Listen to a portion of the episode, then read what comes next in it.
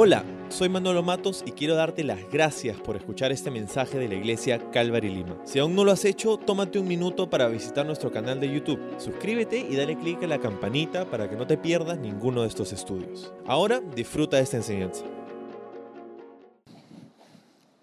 Primera de Corintios, la razón por la que hemos llamado más alto a esta serie es porque, si bien es cierto la iglesia que se encontraba en la ciudad de Corinto, una ciudad romana, una ciudad próspera, una ciudad en su mayoría gentil, a una ciudad de negocios, de adoración pagana, de idolatría, de inmoralidad.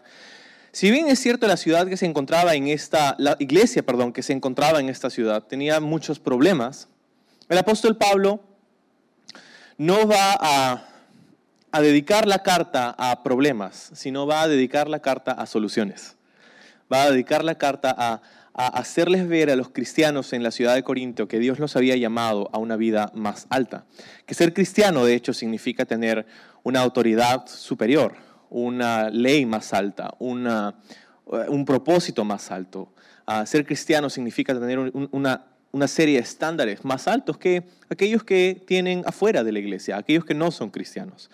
Entonces, esta carta se trata de eso, ¿no? y no quisiera que pierdas de vista porque vamos a hablar acerca de cosas hoy y en las próximas semanas, que, veremos los próximos versículos y, capítulos de esta epístola, que pierdas de vista el hecho de que, ah, de que Pablo está compartiendo y animando a los creyentes a ir más alto, en el sentido en el que ah, entendemos que hemos sido llamados por Dios a vivir una vida diferente. Y ¿Cómo se va a ver esto en, la carta? Es que Pablo va a dirigirse a ellos para responder algunas de sus preguntas y algunas de sus inquietudes y, algunas algunos de sus problemas. Ah, pero siempre lo va a hacer con, el, con la intención de que la iglesia viva en un estado más alto. Entonces por eso lo, lo hemos llamado así. El estudio de hoy, si vas a tomar nota, en el capítulo 2 de Primera de Corintios, el estudio de hoy se llama Un misterioso plan. ¿Puedes decir conmigo un misterioso plan? Un misterioso plan. La semana pasada, si estabas con nosotros, veíamos el ridículo poder de Dios. Ahora vamos a hablar acerca del misterioso plan de Dios. Entonces, verso 1. Amados hermanos, la primera vez que los visité, no me valí de palabras elevadas, ni de una sabiduría impresionante para contarles acerca del plan secreto de Dios. Pues decidí que mientras estuviera con ustedes, olvidaría todo excepto a Jesucristo, el que fue crucificado. Ahora, Pablo empieza este segundo capítulo diciendo algo muy importante. En la frase, amados hermanos, amados hermanos. Ahora, cuando hemos visto esta carta en otras ocasiones, quizá en tu tiempo personal, al, hacer tu, tu, estudio o tu devocional a través de la Biblia, sabes que Primera de Corintios es una carta que habla de muchos problemas, ¿no? Claro que sí, claro que habla de muchas cosas difíciles y aborda muchos, uh, muchos temas delicados, pero eso no hacía a Pablo dejar de expresarles el hecho de que ellos eran personas amadas. Y, me, parece curioso porque dentro de todo este, tenemos... Uh, problemas y fallas y defectos y cosas. Y, y dentro de todo Pablo les dice, ustedes son amados, no olviden eso. ¿Sabes? Y, creo que eso es algo que tenemos, con lo que tenemos que empezar. Si vas a escuchar algo esta mañana del estudio de hoy, escucha esto. Tú eres amado. Tú eres una persona amada. Y no solamente eres amado, sino que eres amado por Dios, por el, por el creador del universo. Tú eres amado por, por Dios Padre. ¿Sí? Eh, eh, o sea, independientemente de dónde estás, porque piensa en Corinto. O sea, una iglesia inmoral, una iglesia carnal, una iglesia con pecado, una iglesia con problemas, una iglesia con, con peleas, con divisiones, con, con N cosas que podríamos nombrar aquí. Y sin embargo, Pablo le dice, ustedes son amados. Entonces, eh, eh, donde sea que estás el día de hoy, si te sientes bien, si te sientes mal, si te sientes feliz, si te sientes triste, si te sientes distraído porque hay una paloma por ahí dando vueltas, eh, tienes que saber que, que eres amado. Eres amado. Eres amado. Eres amado. ¿Por qué no me ayudas? Y le dices al que está a tu costado, eres amado.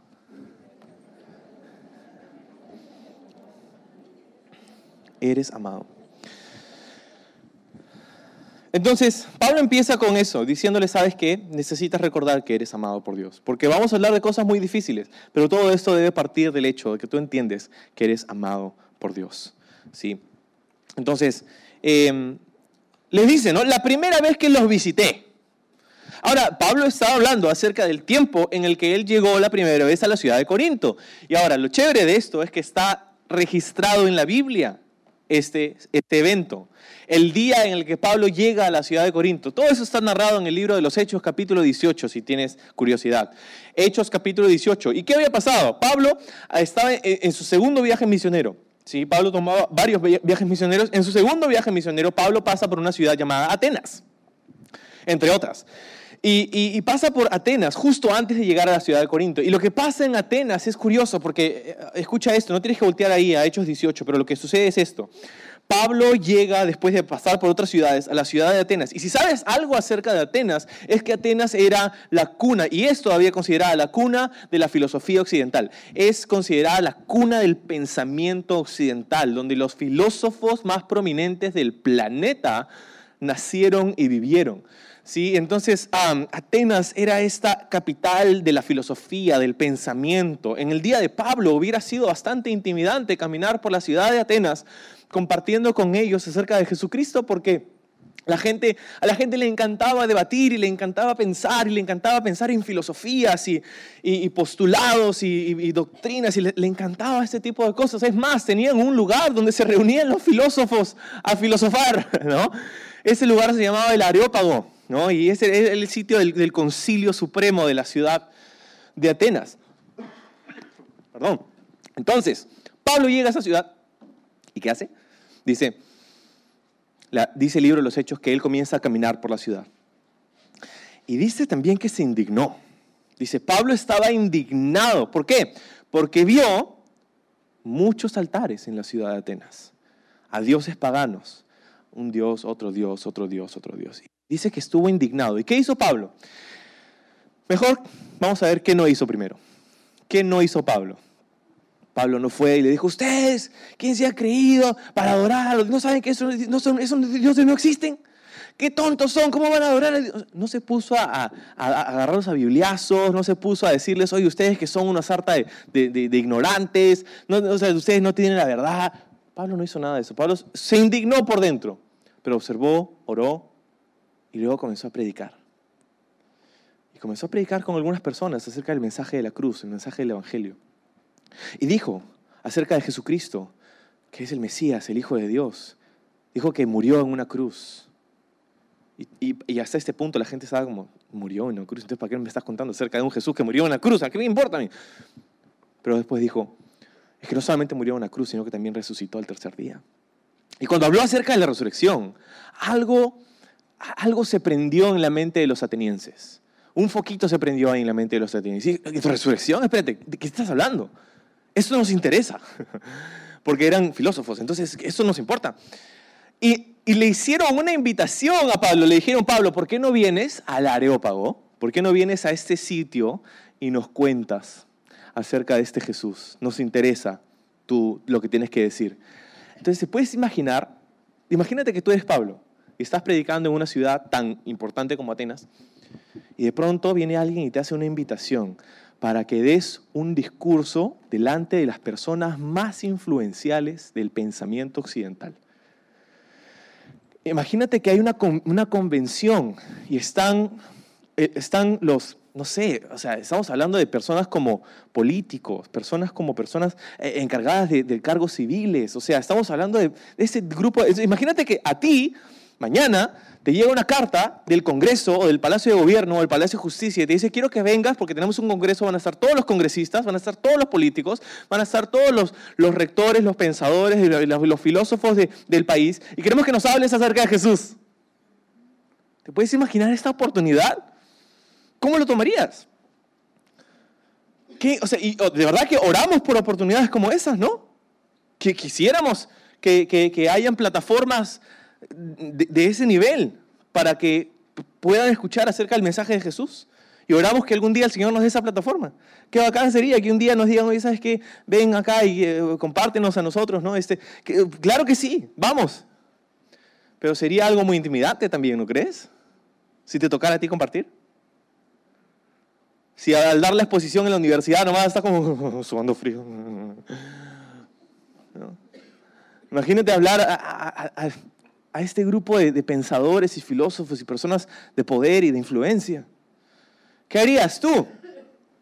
No sé, lo que yo haría probablemente es que me tomaría horas horas pensando, ¿qué Señor, qué voy a decir, qué voy a decir? Y me, pasaría, no sé, unas ocho horas tipeando mi mensaje, ¿no? Palabra por palabra, segundo tras segundo, ¿no? Es como, exactamente voy a planear todo lo que voy a decir porque es, una oportunidad tan grande que no quiero estropearlo, ¿no? Es como, ah, no, y de hecho eso es lo que hago todas las semanas, ¿no?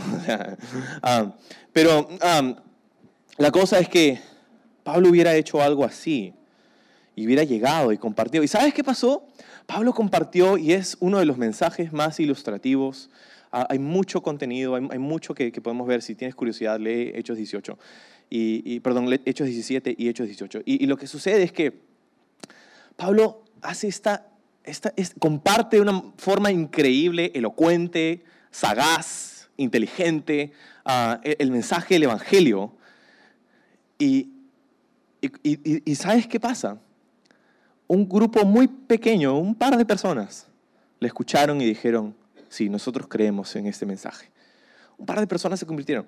El resto, la mayoría de las otras personas que estuvieron ahí, Hechos 17 termina con, una, algo muy loco. La gente en el Areópago lo había escuchado y le decía, Pablo, este, gracias Pablo, pero ya, ya te escucharemos después. Así termina. Así termina su estadía en Atenas con las personas. Imagínate esta oportunidad alucinante de compartir de Jesús a, estas personas y en este lugar tan importante de la sociedad y la cultura. Y la gente, ya, después viene, ¿ya? Después, no, tú no nos llames, nosotros te llamamos. Ah, ¿Te puedes imaginar el, el desánimo? O sea, sí, un par de personas se convirtieron, pero estabas esperando que, que algo más suceda, ¿no? Ahora, debo decir, que si, si tan solo dos personas, si tan solo una persona se convierte, es suficiente, vale la pena el esfuerzo, claro que sí. Pero, pero desde, desde el punto de vista de, de, alguien que está preparando un mensaje para, para filósofos y para personas, y, es, como que ves una puerta abierta impresionante y de pronto te dicen, eh, mm, ya, next, ¿no? Siguiente. Y es como, O sea, no puedo evitar pensar que Pablo, como ser humano que era, como tú y como yo, se desanimó. Se desanimó, imagínate. Ese es lo último que sucede en Atenas. Ya te escuchamos más tarde, Pablo, ¿ya? Y Pablo se va. Y un par de personas se convierten, eh, gloria a Dios, pero no puedo dejar de pensar que Pablo estuvo decepcionado. No puedo dejar de pensar que Pablo estuvo desanimado. Pablo estaba luchando. Y así es como llega a Corinto. Así es como llega a Corinto, después de este desenlace tan anticlimáctico. ¿no? Es como, ok, ya llegué a Atenas, prediqué y ahora. Ahora llega a Corinto y hace lo mismo, comienza a predicar, pero mira lo que dice, ok, vamos a leer, sabiendo lo que pasó en Hechos 17, Pablo llega a Corinto en Hechos 18 y mira lo que dice en, en el versículo 1 de 1 Corintios 2 otra vez. Amados hermanos, la primera vez que los visité, no me valí de palabras elevadas, ni de una sabiduría impresionante para contarles acerca del plan secreto de Dios. Sino que, ¿qué dice? Decidí que mientras estuviera con ustedes, olvidaría todo, excepto a Jesucristo, que fue crucificado. ¿Puedes darte cuenta de la convicción detrás de estas palabras? ¿Qué, es lo que hizo Pablo llegar a Corinto y decir, no me interesa la filosofía? No me interesa la sabiduría humana. No me interesa tratar de impresionarte. No me interesa tratar de ser elocuente. No me interesa redactar cada una de mis palabras por ocho horas para hablarte y, decir, y que, tú digas, wow, amén, gloria a Dios. No me interesa nada de eso. Lo único que me interesa es que tú escuches y que tú conozcas a la persona de Jesucristo. ¿Qué es lo que hizo que Pablo llegara a ese lugar? Yo creo fue su experiencia en Atenas. Pablo se sentía y, sabes que le estoy, le estoy poniendo palabras a, a un sentimiento que, que la Biblia no, no nos muestra. La Biblia no nos dice que Pablo estaba desanimado, ¿ok? Es importante decir eso, pero, pero es, es inevitable pensarlo. ¿Cómo te sentirías tú? Yo sé que yo me sentiría un poco frustrado. Es más, mientras que la Biblia no nos dice directamente que Pablo estaba desanimado, yo estoy 100% convencido de que lo estaba. ¿Sabes por qué? Porque cuando Pablo llega a Corinto, Dios le tiene que dar una visión a Pablo.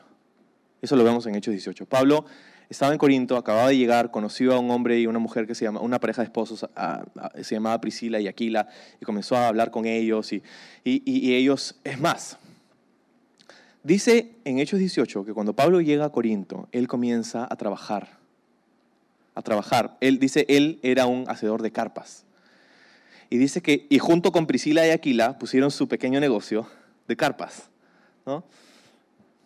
¿Qué hubiera hecho que un hombre tan intencional acerca de la obra misionera, ¿qué hubiera hecho que un hombre tan apasionado por predicar el Evangelio como de lugar tuviera que frenarse y decir, espérate, tengo que trabajar? ¿Qué crees que hubiera sido esa, esa razón? El dinero.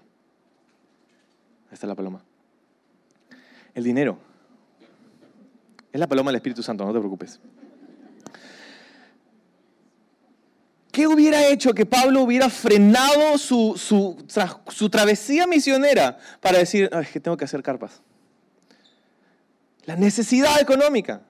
Entonces Pablo llega, escucha, Pablo llega a Corinto decepcionado de su charla en el Areópago, porque pasó X cantidad de horas preparando su mensaje con elocuencia, inteligencia y sagacidad, y no pasó nada, excepto quizás, bueno, dos personas que se convirtieron. Entonces, eh, ya te vemos después. Entonces, eh, eh, eh, es, cierto que me has llamado, Señor? ¿Es cierto que me has llamado al, campo misionero? Me corren de todas las ciudades a las que voy. ¿Sabes que la gran mayoría de ciudades a las que Pablo fue en sus viajes misioneros lo tuvieron que, tuvo que salir corriendo prácticamente? Porque cada prácticamente, no todas, pero casi todas las ciudades a las que Pablo iba, la gente se levantaba, hacía un tumulto, ¡eh! No queremos nada que ver contigo, chao. Y en un par de ocasiones le, le fue agresión física.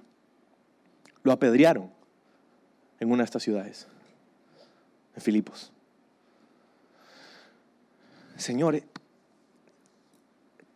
¿en serio me has llamado? ¿En serio tengo yo un llamado personal? ¿En serio? O sea, Pablo estaba cuestionando su llamado, Pablo estaba cuestionando su eficacia en el ministerio, Pablo estaba cuestionando si es que todo esto valía la pena. No lo sé. La Biblia no nos, no lo dice directamente, pero no puedo evitar pensar.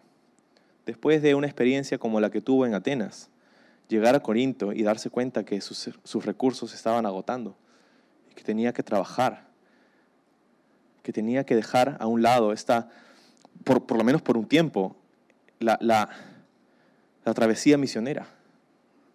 ¿Cómo reaccionarías tú, honestamente? Si estás en un viaje misionero y ¡uh! ¡Misiones! ¡Somos misioneros! Y de pronto, ¿no tenemos para la comida mañana? Y de pronto la ciudad a la que vas tiene una reunión y dicen, ¿sabes que no te queremos ver la cara?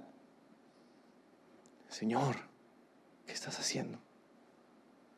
Esta es la condición en la que Pablo llega a Corinto.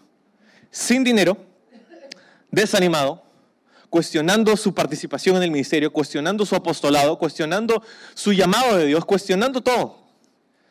Creo que Dios lo sabía, porque en Hechos 18 Dios habla con Pablo en una visión. Y te lo voy a leer.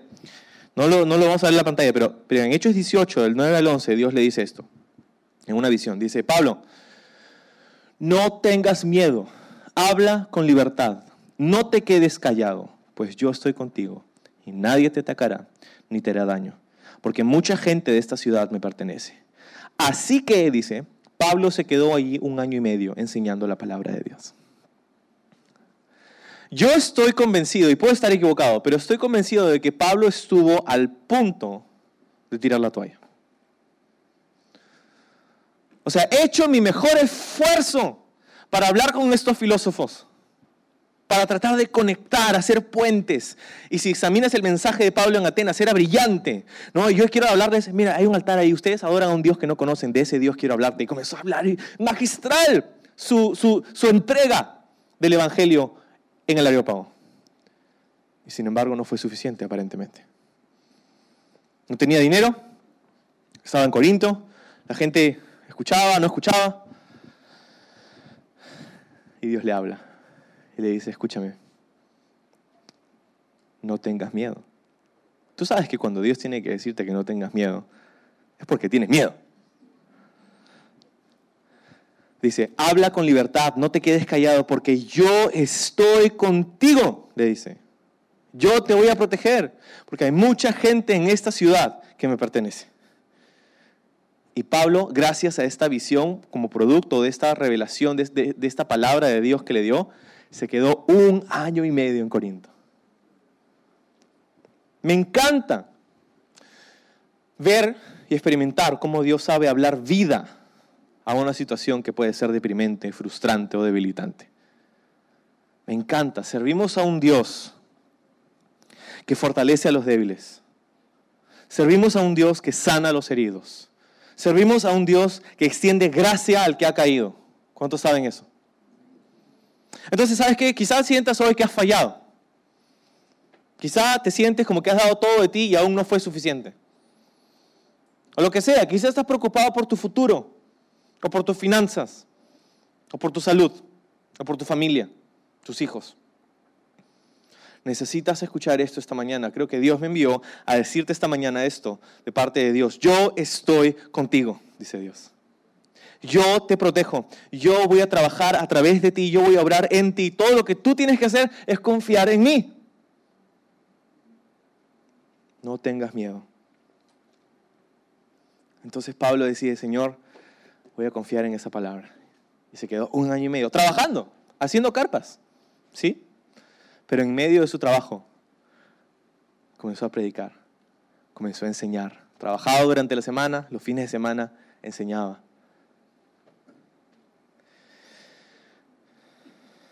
Pablo les dice, yo decidí que iba a olvidar todo, excepto Jesús y su crucifixión. Versículo 3. Me acerqué a ustedes en debilidad, con timidez y temblor. Y mi mensaje y mi predicación fueron muy sencillos en lugar de usar discursos ingeniosos y persuasivos, confié solamente en el poder del Espíritu Santo.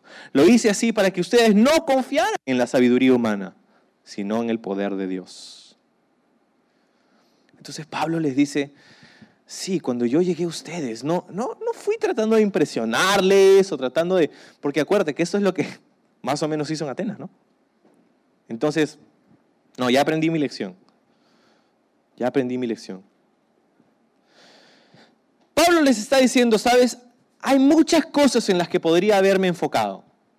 Podría haberles hablado acerca de, sabiduría, podría haber apelado a su intelecto, podría haberles mostrado las formas en cómo debían cambiar su conducta inmediatamente. Pero lo que necesitaban ustedes era conocer el amor de Dios expresado en la cruz del Calvario. Eso es lo que necesitaban ustedes. Y por eso decidí olvidarme de todo lo demás. De los filósofos locos de Atenas. De, tratar de escoger mis palabras para que elocuentemente, uh, wow, digas. No. Dice, estuve con timidez, con temblor. Mi mensaje y mi predicación, dice, fueron muy sencillos.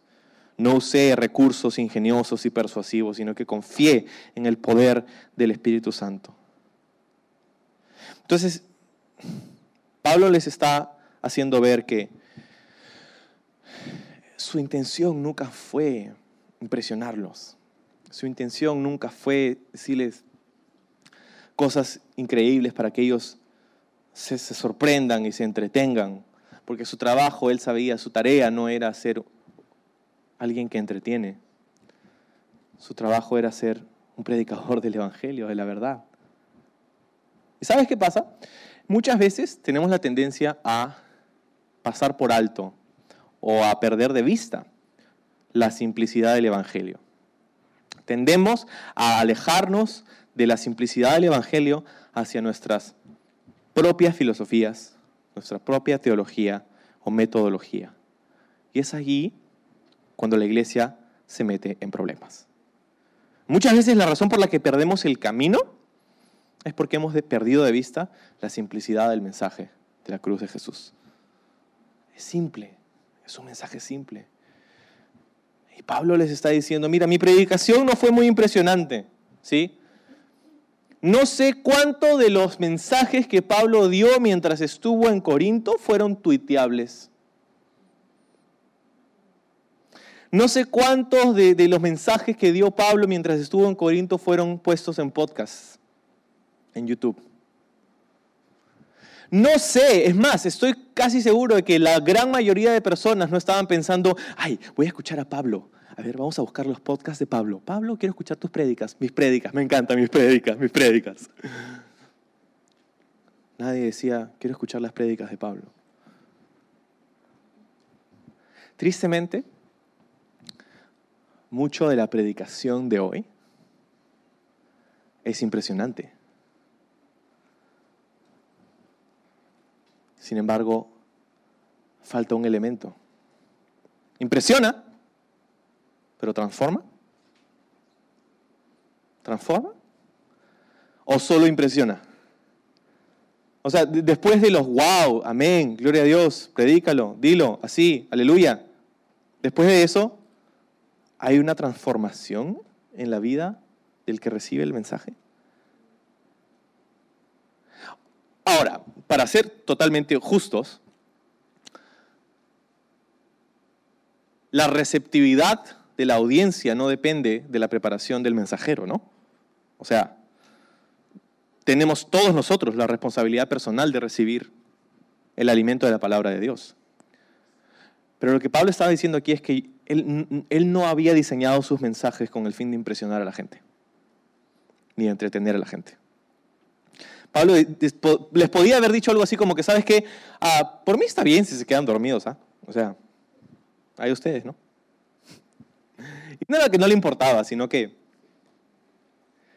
él estaba cansado de buscar que la gente respondiera de una manera. Él decía, yo sé que lo que ustedes necesitan no es admirarme a mí, es conocer a Jesús. Y es triste porque a veces las personas pueden tratar de imponerse, ¿no? Hay personas que tratan de imponer su presencia, tratando de impresionar o entretener a las personas con su intelecto o con sus habilidades. Pero eso no era Pablo. Ese no era Pablo. Y mientras que su mensaje no era impresionante, era poderoso. Y me encanta. Me encanta conocer a personas así. Porque tú te puedes dar cuenta en realidad. Tú, cuando conoces a alguien cara a cara, cuando tú conoces a alguien, tú te puedes dar cuenta muchas veces. Hay, hay, hay mucho más que observas en, las personas, ¿no? desde su lenguaje corporal hasta la forma como se expresan y, y, y, a veces puedes observar que hay personas que están tratando de... Es, como, no, no, no, lo puedes describir, no puedes poner tu dedo en ello, pero pero, pero sabes, te das cuenta, es como, ok, esto es raro. Pero qué diferencia es cuando, cuando conoces a alguien que, que, no tiene nada que probarte.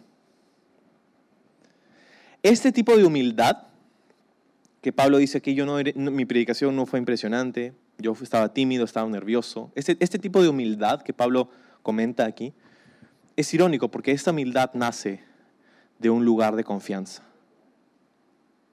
¿sí? Porque, porque son las personas inseguras de sí mismas, son las personas inseguras que tienden a sobrecompensar su inseguridad detrás de dones, talentos o habilidades, tratando de impresionar o entretener a los demás. No así Pablo.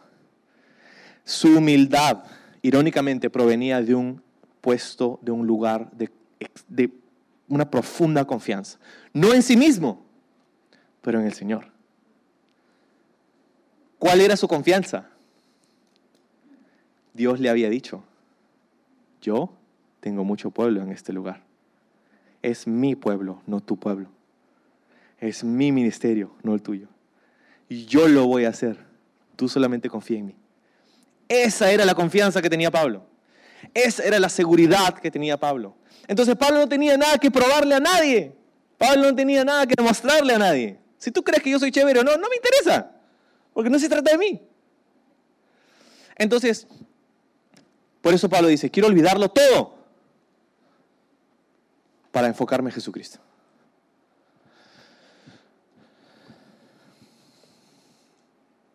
¿Y el poder de la predicación de Pablo? El poder se encontraba en dos cosas. La predicación de Pablo era poderosa por dos razones. No porque era elocuente, no porque era impresionante. Por dos razones. Número uno, porque la predicación de Pablo se trataba de la verdad del Evangelio. No se trataba de un mensaje de hacerte sentir bien, de 10 pasos para vivir una vida impresionante, de este, siete formas de ser exitoso, ¿no? los siete hábitos de las personas exitosas. No era eso. Lo que Pablo estaba predicando era la verdad del mensaje del Evangelio. Y tienes que saber algo acerca de la verdad. La verdad no necesita ser impresionante, solo necesita ser cierta para ser efectiva. O sea, para poner un ejemplo, yo puedo explicarte elocuentemente acerca de la ley de la gravedad. ¿no? Podría estudiar y ver las fórmulas y las teorías y, decirte que es igual a m al cuadrado más c entre 4. yo podría decirte, lo que no lo sé, ¿no? pero podría decírtelo, podría averiguar y, y, explicar elocuentemente cómo funciona la gravedad. ¿no? Pero de la misma manera podría explicarte elocuentemente una teoría distinta. Yo podría inventarme una forma muy elocuente de decirte que la gravedad no existe, por ejemplo. Que, es que lo que pasa es que si tú agarras tu teléfono así y lo tiras al ángulo correcto, en 43 grados, y lo tiras a tal intensidad, a tal hora del día, cuando el sol y las estrellas están alineadas de esta manera, entonces cuando tienes tu teléfono, en vez de irse para abajo, se va para arriba. ¡Oh, qué elocuente! ¡Qué impresionante! Sí, pero no es cierto, pues. Si lo haces, no se va a ir para abajo. No, pero no se va a ir para arriba, se va a ir para abajo. ¿Verdad? No se va a ir. O sea, qué impresionante, qué elocuente, qué chévere. Pero no es cierto. Entonces, la verdad no necesita ser impresionante para ser efectiva, solamente necesita ser cierta. Yo podría decirte la gravedad. Ahí está. ¿Te impresioné? No. Es más, creo que te ofendí. Pero es verdad. Entonces, Pablo está diciendo, no me interesa impresionarte, solo quiero hablarte con la verdad.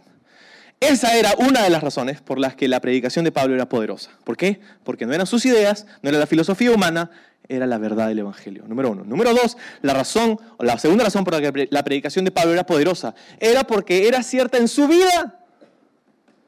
Era lo que él vivía. Pablo no estaba diciendo, quiero predicarte acerca de una doctrina, de una idea, de una filosofía que me hizo sentir mejor. No, Pablo estaba diciendo, quiero hablarte acerca de un hombre, acerca del Hijo de Dios. Quiero hablarte acerca de una persona que conozco personalmente y que me cambió radicalmente. Es algo, es algo cierto en mi vida. ¿Sí? Entonces, de ahí parte una parte de la autoridad y el poder que venían con las palabras de Pablo. Que él no estaba hablando acerca de una doctrina que le enseñaron por ahí en la universidad. Estaba hablando acerca de una persona con la que él tenía una relación íntima, la persona de Jesucristo. El poder de la predicación de Pablo se hallaba, número uno, que estaba arraigada en la verdad de la palabra de Dios, el mensaje del Evangelio, y número dos, que era cierta en su vida. Él estaba predicando desde un puesto de credibilidad porque él lo había experimentado. Y tenemos que tener cuidado porque aquí se halla una de las razones más grandes por las que la gente rechaza a la iglesia. ¿Por qué? Porque nuestro desempeño, nuestra práctica, nuestra vida muchas veces está lejos de nuestro discurso, de nuestra profesión de fe. En otras palabras, lo que decimos muchas veces no es lo que hacemos. Eso se llama hipocresía. Y cuando la gente, la gente, todo ser humano, ¿ok? Todo ser humano tiene un radar de hipocresía. Tú lo tienes, yo lo tengo, todos lo tienen. Cristianos, no cristianos, todos lo tienen. Un radar de hipocresía. Que cuando entra en contacto con hipocresía, comienza a sonar en tu cerebro. ¡Uh, uh, hipócrita, hipócrita, hipócrita! ¿no? Y eso hace que te desconectes de la persona, que te desconectes del mensaje, que te desconectes de lo que está diciendo, que te desconectes de lo que, de lo que puede suceder en esa relación con esa persona. ¿Por qué? Porque has detectado hipocresía. Y cuando detectas, detectas hipocresía, tienes muchos problemas para conectar con lo que esa persona es y con lo que esa persona dice ser y con lo que esa persona te está ofreciendo. Y esta es la razón por la que muchas personas afuera de la iglesia que no conocen a Dios, rechazan a la iglesia, porque han visto en nosotros hipocresía. Porque lo que decimos es diferente de lo que hacemos. Entonces, ¿qué significa eso para nosotros? Significa que nuestra vida y nuestra profesión de fe debería ser una y la misma. Significa que deberíamos buscar que nuestro desempeño y nuestro discurso que nuestra profesión y nuestra proficiencia sea la misma.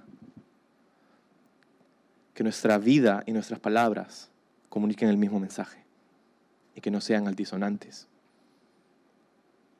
¿Cómo lo hacemos?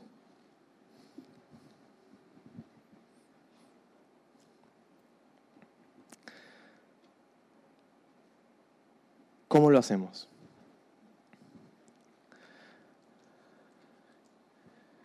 Creo que siguiendo el ejemplo de Jesús y siguiendo el ejemplo de otras personas, como Pablo, como algunos mentores que podemos tener en nuestra vida, el ejemplo de, la, de las escrituras, viviendo y caminando en integridad, en, honestidad, en, en transparencia. ¿Sabes qué?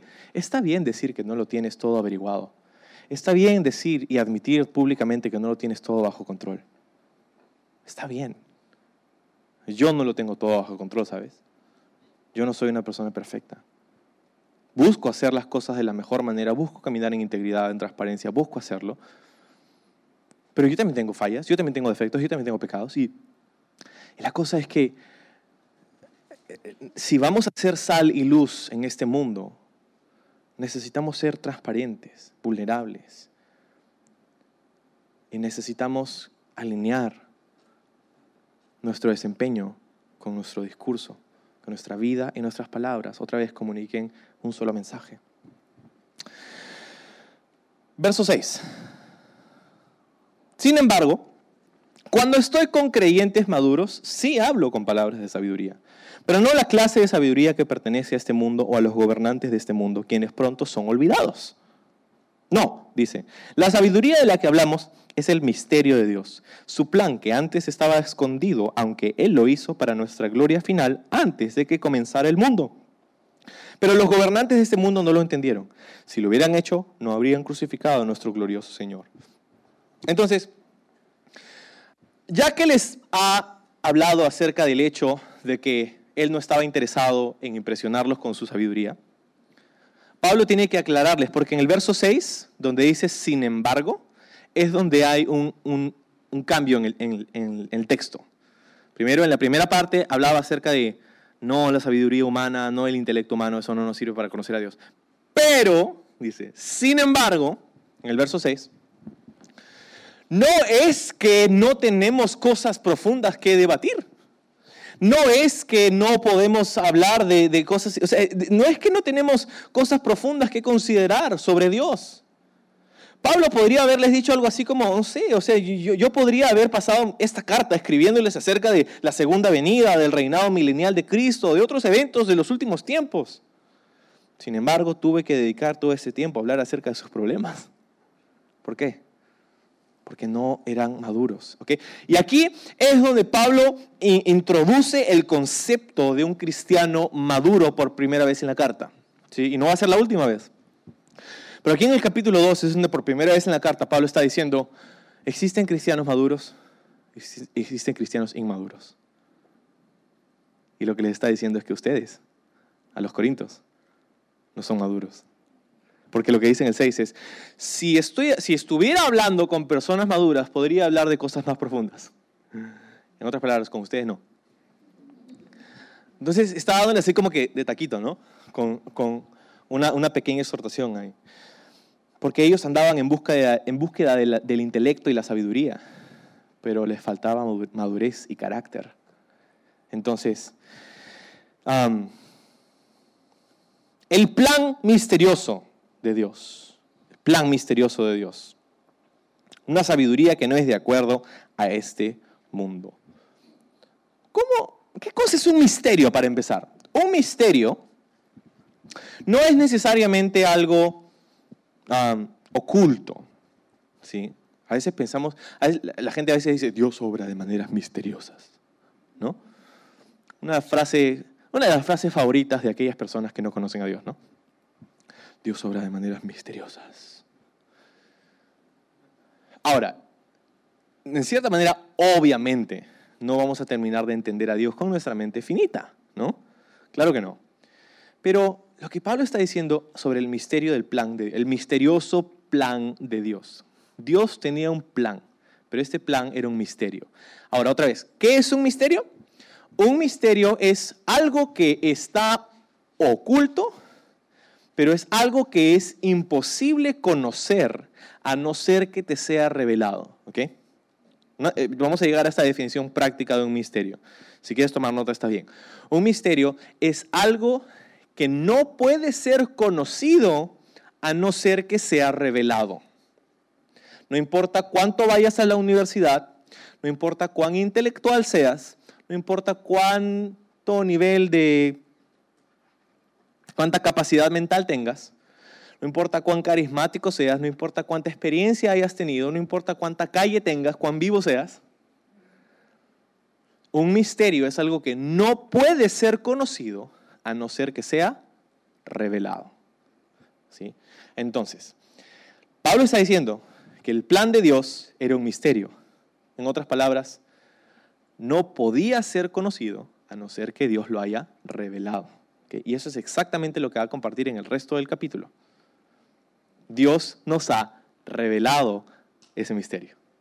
Ahora, el plan. El misterio es el plan de Dios. ¿Y qué cosa es el plan de Dios? ¿Cuál es el plan de Dios?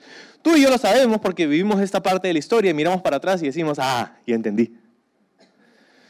Pero antes de Jesús, si, pudiéramos ponerle un título al plan de Dios, podría ser este, el plan de Dios, la redención del hombre. ¿Cuál es el plan de Dios? Salvar a la humanidad. Ese es el plan de Dios, ¿verdad? Claro que sí. Ese fue el plan de Dios desde el principio. Es más, Pablo dice incluso antes del principio, antes de crear el mundo, Dios tenía esto en mente. Qué, qué increíble, ¿no? ¿Te puedes, puedes imaginarte por un segundo? Dios sabía lo que iba a hacer para salvarte antes de crear el universo. Eso quiere decir que Dios te conocía, que Dios sabía acerca de ti. Dios sabría que habría un terremoto en mayo del 2019 y sabría que estarías hoy en la iglesia. Hace antes de la eternidad pasada, Dios te conocía y sabía que tú valías lo suficiente como para dejar a su hijo morir en una cruz por ti. Qué increíble. Pero era un misterio. Ok, si pensamos en la redención, la salvación del hombre, ¿cómo va a ser Dios para hacer eso, para llevarlo a cabo? ¿Cómo rayos va a ser Dios para salvarme a mí y a ti? Ok, quiero que me sigas. Vamos a, yo sé que estamos llegando al final, pero quiero que te pongas tu casco de, de cerebro, ¿no? Así como el profesor X, para expandir las ondas cerebrales y que puedas hallar a los mutantes. No, ya. Ponte tu casco de cerebro y piensa conmigo. Dios, para salvar a la humanidad, tiene que declarar inocente al culpable. Tú y yo somos culpables de haber roto su ley. Para ser salvos, perdonados, para ir a su presencia en la eternidad, necesitamos ser declarados inocentes. ¿Ok? El problema es que Dios es justo. Es un juez justo. Pero ¿cómo ese es un problema? ¿Por qué? Piensa en un juez de la tierra, un juez terrenal, un juez, una persona, un juez. ¿Cómo llamarías a un juez que declara inocente a alguien que ha sido culpable? ¿Lo llamarías justo? No, ¿verdad? ¿Lo llamarías qué? Injusto, corrupto. ¿Ok? ¿Te das cuenta del problema? ¿Cómo Dios pudiera retener su justicia al declararte a ti inocente? Si tú sabes bien que eres culpable. Dios no puede. No puede. Ese es el problema. ¿Cómo hace Dios para seguir siendo justo y al mismo tiempo extenderte misericordia a ti? Ese es el plan. Y el plan tiene un nombre. La cruz. La cruz del Calvario. El sacrificio de su Hijo unigénito. Es el misterio. El misterio revelado. Ahora ya sabemos. Antes no sabíamos. ¿Cómo va a ser Dios? Es imposible saberlo a no ser que Dios nos lo revele. Y de pronto aparece Jesús en la historia. Aquí estoy lo crucifican, muere, resucita. Y ahora, dice Jesús, todo aquel que en Él cree, o sea, que en mí cree, no se perderá, sino tendrá vida eterna. Ahora llega la carta de primera de Juan, donde él explica y dice, hermanos amados, si nosotros confesamos nuestro pecado, Dios es fiel y justo para perdonarnos nuestro pecado y limpiarnos de toda maldad. ¿Cómo puede Dios ser fiel y justo al declarar a un culpable como inocente? La única forma en cómo Dios puede retener su justicia y al mismo tiempo perdonarte a ti es si alguien más cumple tu sentencia. Y ese es Jesús. Y por eso Jesús murió en la cruz por ti y por mí. Y en ello, el misterio ha sido revelado. Ahora, ya que tienes tu casco de cerebro puesto, vamos a continuar. Solo un pensamiento más. ¿Cómo harías tú para hablarle a la gente del planeta Tierra sobre este plan? ¿Qué harías? ¿Cuál es la manera más efectiva, según tu propio criterio, de que el mundo entero conozca este plan? Si Dios me hubiera preguntado a mí, y gracias a Dios que no lo hizo, pero si Dios me hubiera preguntado a mí, yo le hubiera dicho, Señor, como, ok, vamos a hacer esto, ¿ya? Vamos a juntar a la élite. Vamos a juntar a los más exitosos, a los más poderosos, a los más influyentes, a los mejores políticos, a los mejores empresarios, a, a, las personas más poderosas, al famoso 1%. Vamos a llamar al 1%. Y vamos a convertirlos a todos. Y todo el mundo los va a seguir. ¿Qué te parece mi plan? ¡Uh! ¡Vamos! Lo hacemos. Vamos a lo, al tope, a, lo más alto, a la élite de los seres humanos. Los convertimos y el resto los va a seguir. Porque son influencers, pues. La gente los sigue. Ok. Quiero contarte un secreto. No es un secreto en realidad. Esto que te estoy diciendo ya pasó. Esto ya pasó. ¿Cuándo dices? ¿Cuándo? No me enteré. Esto ya pasó. Pasó por más de mil años. A partir del 325 hasta el 1500 más o menos. En el imperio romano y lo que vino después de él, en el mundo conocido, en Europa, por más de mil años la iglesia dominó el mundo los papas tenían más autoridad que los emperadores. la iglesia y el Estado eran una sola cosa. Si la iglesia te declaraba hereje, el Estado te podía ejecutar. Por más de mil años ya pasó esto. Los más influyentes, los más exitosos, los más poderosos eran cristianos. ¿Y cuál es el fruto de mil años de, dominancia, de, dominio de la iglesia en el mundo? ¿Cosas buenas? Seguramente hay cosas buenas.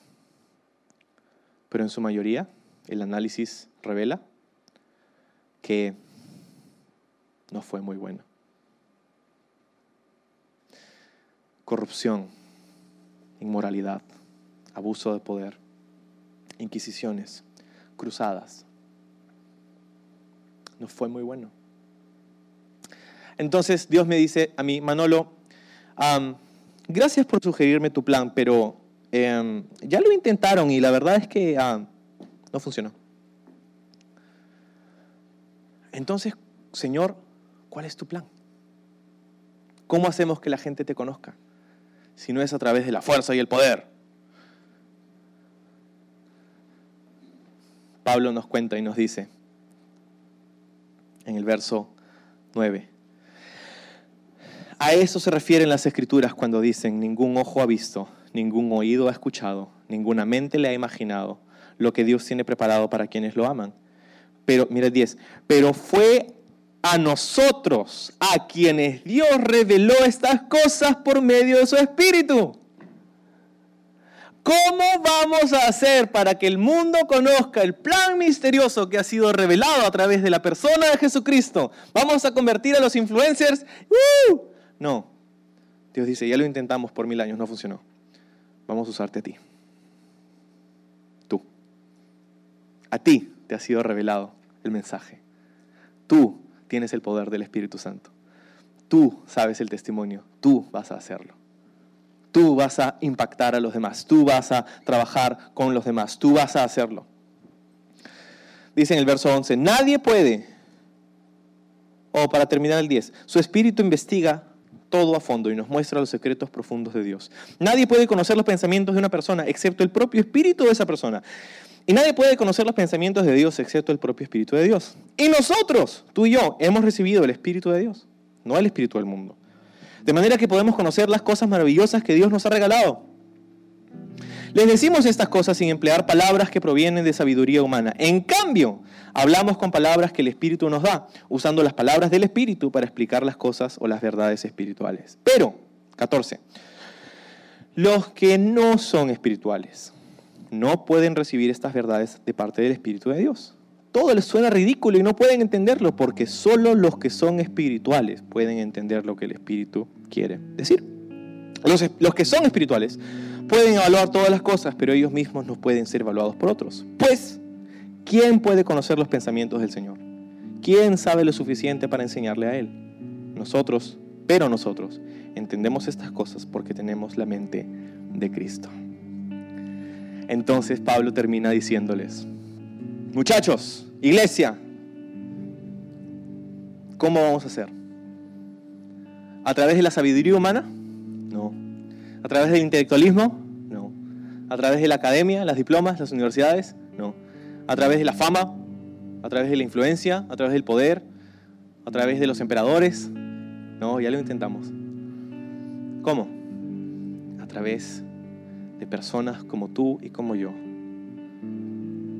que estamos sujetos, sometidos, entregados y vivimos con el poder del Espíritu de Dios.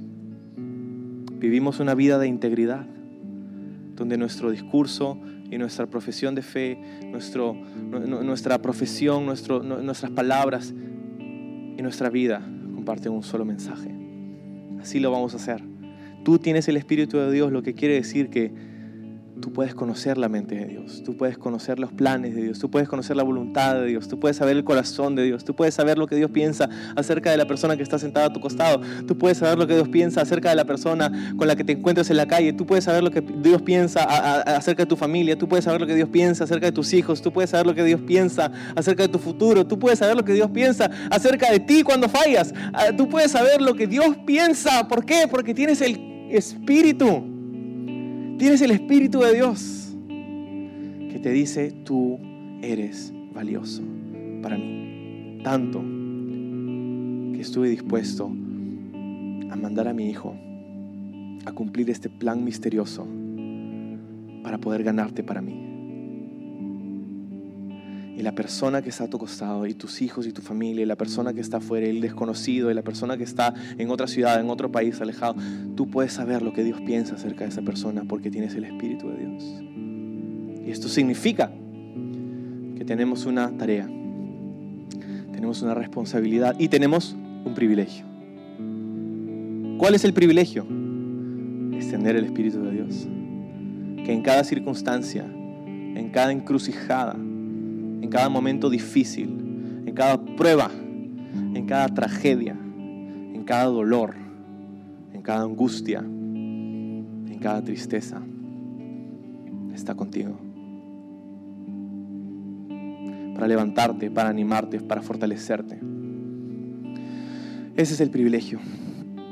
Pero ¿cuál es la tarea? La tarea es, necesitamos compartir con el resto tienes esta fuente inagotable de fortaleza, paz, alegría, sabiduría. No podemos evitar, no deberíamos evitar compartirlo con alguien más. Gracias por la misericordia de Dios, eh, demostrada en la cruz de Jesús, que nos puede hacer merecedores no por nuestros méritos, sino por el mérito de Jesucristo, de la gracia, el perdón de Dios. El perdón de Dios.